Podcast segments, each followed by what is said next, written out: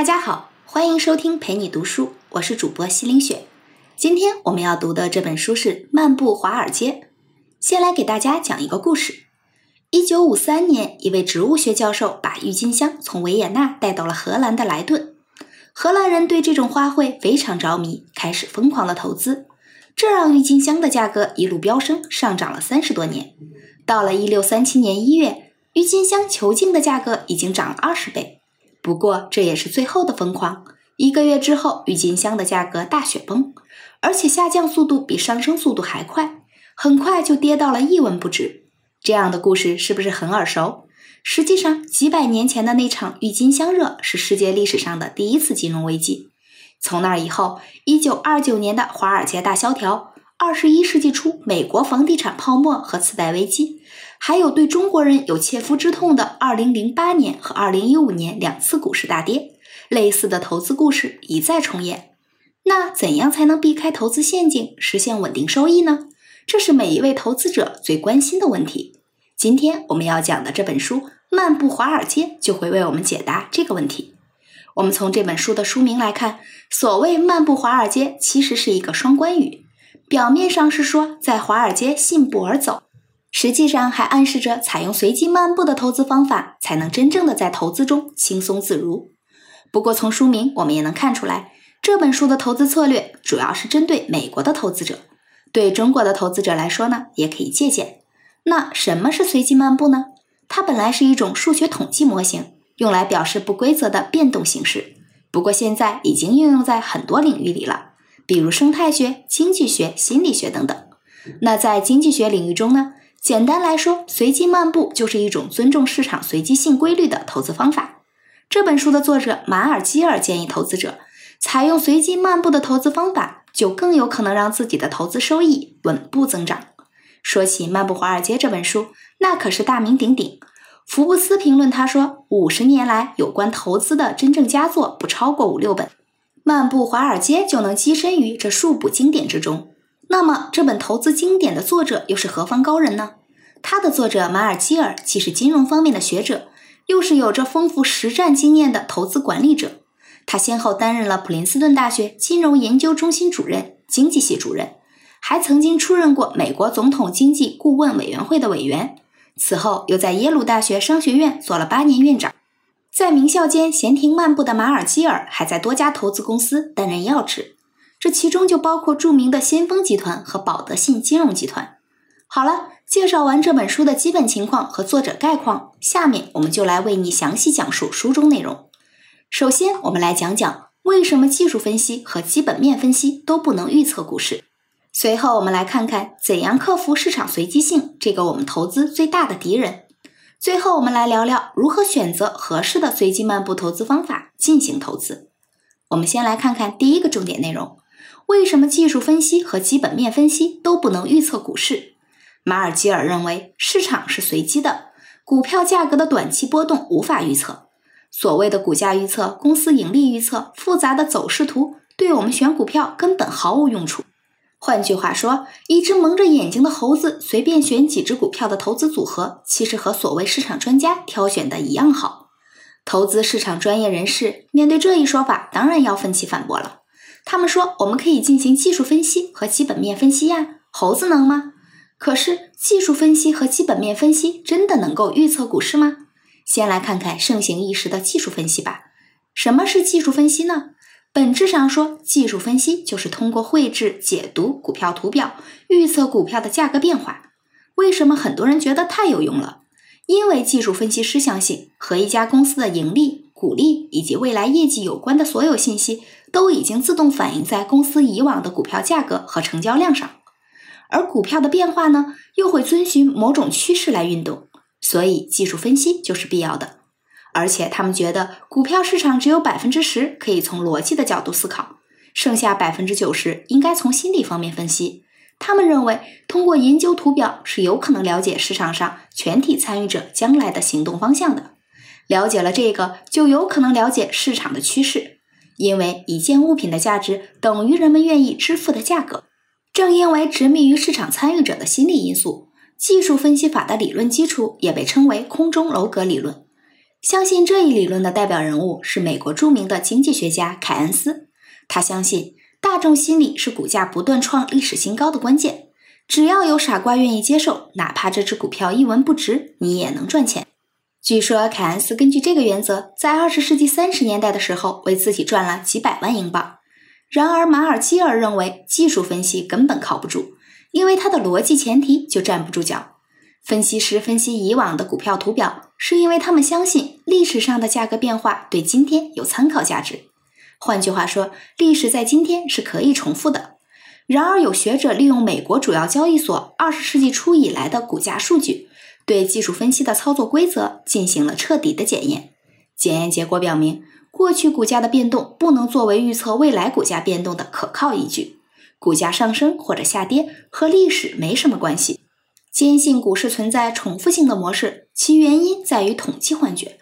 为了说明这个幻觉的影响，马尔基尔曾经让学生组织了一个实验。具体内容是这样的：将原始股价定为五十美元，然后通过抛硬币的方式，正面向上就是收盘价上涨零点五美元，反面向上就是收盘价下跌零点五美元，由此得到了一张股市走势图。这样得到的股价走势图看起来和正常的股价走势图非常相似，甚至出现了周期性的变动。但马尔基尔把这张图拿给一位技术分析师看的时候，技术分析师欣喜若狂地抓住马尔基尔问道：“这是哪家公司的股票？我们得立即买入！这个形态太经典了，这只股票下周一定能涨十五个点。”这个实验表明，股价变动近似于一个随机过程。技术分析派正是忽略了这个大前提，才会对股票图表执迷不悟。由于技术分析和大众心理密切相关，不少技术分析师便不满足于研究股价的变动，还发明了种种很荒诞的相关性研究。比如说，赫赫有名的裙摆指数理论。这个理论是说，当女士爱穿迷你裙的时候，便意味着牛市即将到来；而当女士爱穿长裙时，便表明股市将萎靡不振。这个理论在二战之前好像还挺有效果的，但二战之后就失去了魔力。女士穿长裙的时间有时候比熊市早，有时候比熊市晚，并不确定。这样，这个理论失去了预测的意义。在市场的随机性面前，马尔基尔认为采用技术分析非常危险，因为历史股价对未来股价没有参考价值，股票市场也不存在趋势。与其相信图表分析，频繁的买进卖出。还不如简单的买入长期持有股票，因为这样至少还能少交些手续费。既然技术分析对投资的帮助不大，那么基本面分析靠不靠谱呢？马尔基尔同样表示怀疑。什么是基本面分析呢？简单来说，就是通过分析这个公司在市场中的真正价值，比如它现在的运行状态、盈利水平等等，来预测它的股票在股市中未来的价格走势。这个逻辑听上去好像比技术分析合理了一些。实际上，华尔街的分析师都是基本面分析师，他们会通过对各个公司情况的了解来进行投资决策。深入了解公司现状和真正价值当然很好，但基本面分析到底有没有用呢？这个问题其实很容易回答。我们来看看证券分析师的投资业绩怎么样就可以了。现在有很多研究都发现，那些专业分析师掌管的投资基金。并不比无人管理的大型股票指数所得到的回报更好。也就是说，你花了钱请了专业人士帮你搞基本面分析，再去投资，和你自己随便买几只股票放在那儿获得的收益差不多。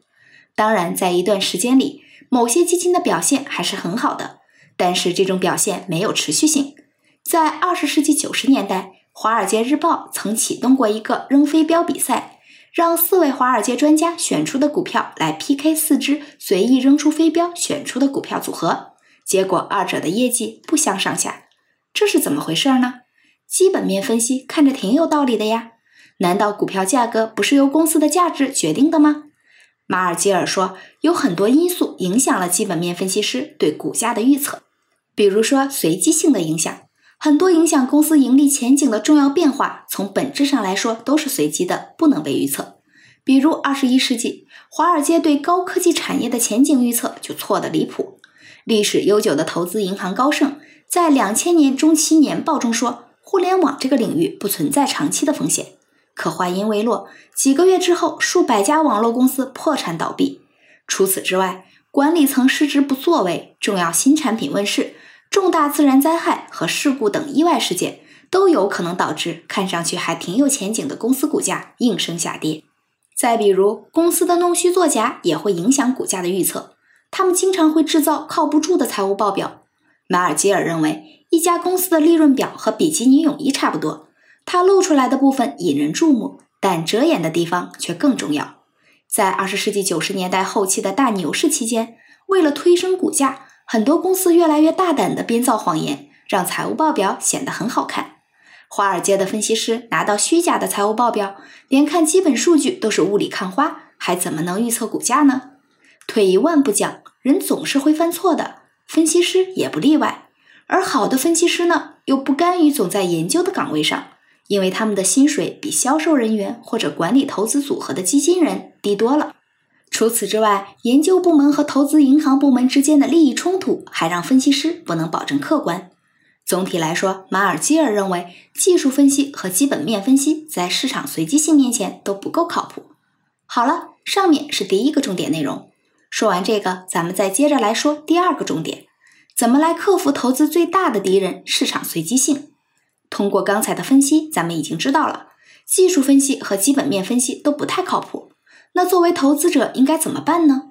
马尔基尔建议，不如走个中间路线。虽然技术分析并不靠谱，但它的理论基础——大众心理会影响股票价格，确实有些道理的。那么基本面分析呢？虽然它几乎不能准确预测未来。但了解一下行业和公司的基本状况，总能让你对股票有一个基本判断吧。只不过他们都受到了随机性的影响。既然咱们都知道随机性是股票市场最大的特点，那为什么不根据这个规律来制定最有效的投资方法呢？学术界通过长期的研究，创造出了一些新投资技术。这些投资技术或许能帮助我们在获得更高投资收益的同时，也降低投资风险。那么具体该怎么做呢？对所有想要降低风险的人来说，可以选择多样化组合式投资策略。这个理论的数学原理很复杂，不过我们可以举个简单的例子来说明它的原理。假定我们生活在一个孤岛上，这个孤岛只有两家公司，一家公司像希尔顿集团是一个大型的酒店度假集团，经营海滨浴场、网球场、高尔夫球场；另一家公司呢是雨伞制造商。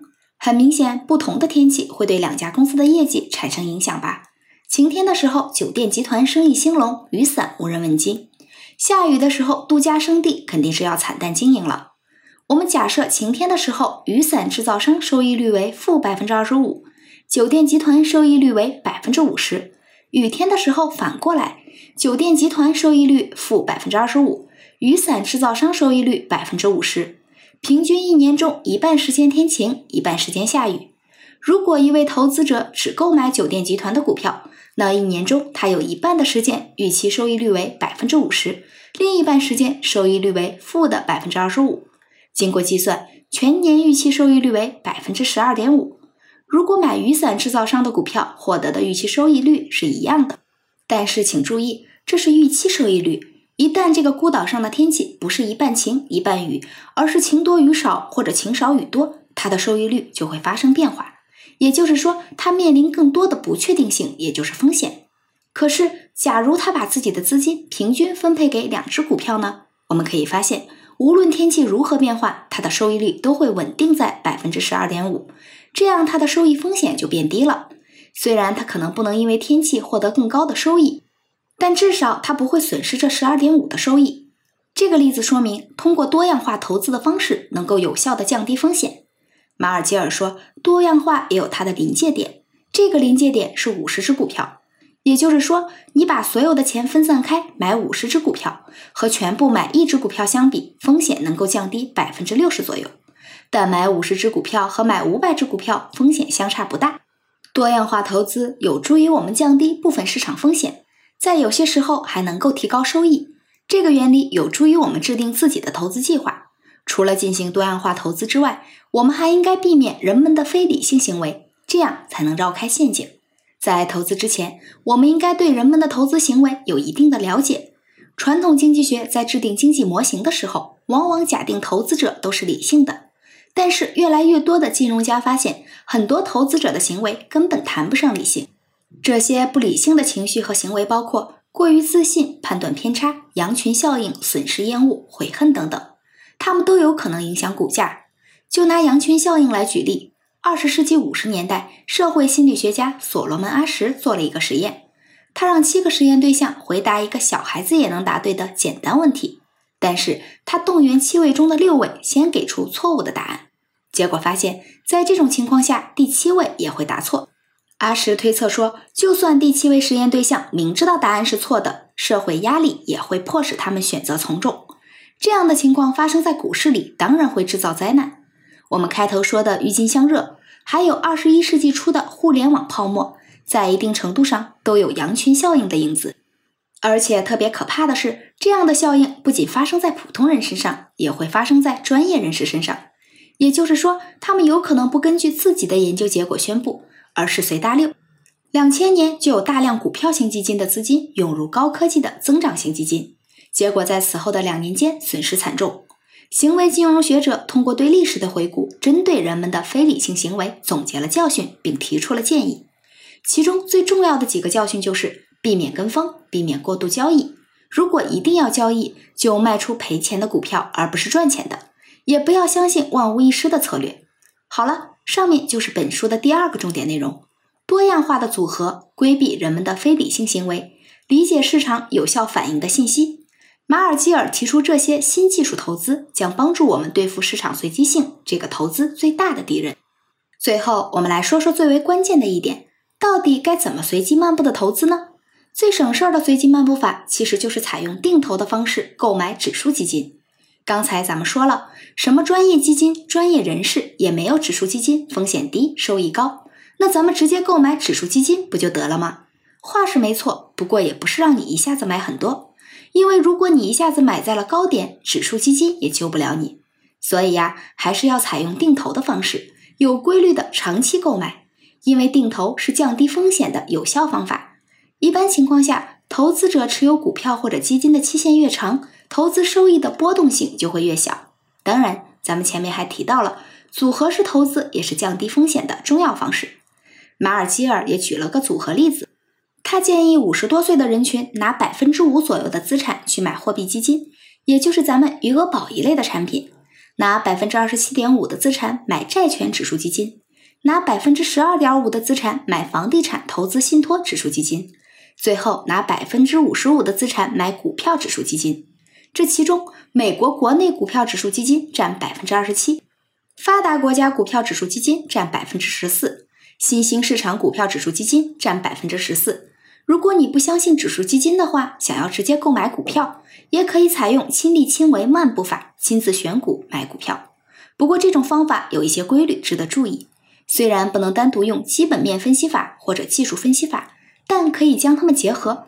比如选股票的时候，最好选那种盈利增长看起来能够连续五年超过平均水平的公司，经营状况良好的公司，毕竟靠谱的可能性更大些。这就是基本面分析法。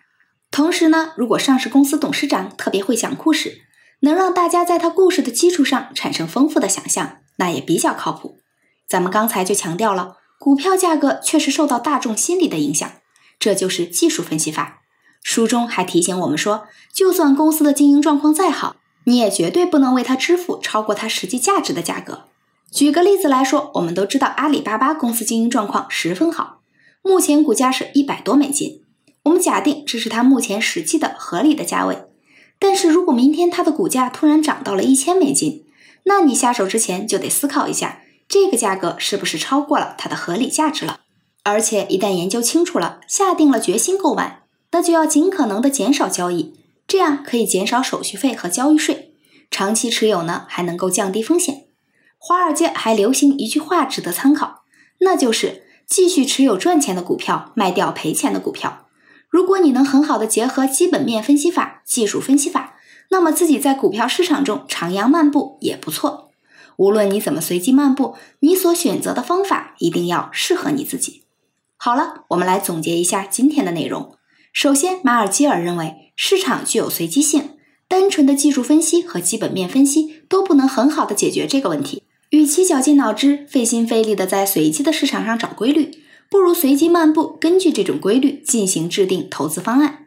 其次，长久以来的研究表明，多样化的投资组合、避免非理性行为、理解市场有效反应的信息，能够帮助我们战胜市场随机性。最后，马尔基尔提出了三种投资漫步法，分别是投资指数基金的漫步法、自己配置组合的漫步法，还有雇佣别人代管的漫步法。在这三种方法中，指数化投资策略是马尔基尔最愿意推荐的策略。投资世界风云诡谲，与其相信市场上众说纷纭的事后诸葛亮，不如像马尔基尔一样认真思索投资中我们面对的市场究竟有什么样的特性，再去制定策略。马尔基尔以自己的经验和学识为我们提供了中肯的投资建议，下一步就看我们的执行能力了。好了，今天这本书我们就读完了。感谢关注，陪你读书，欢迎点赞分享，同时打开旁边的小铃铛，我的最新更新会第一时间提醒你。我是主播心灵雪，我们下次再见。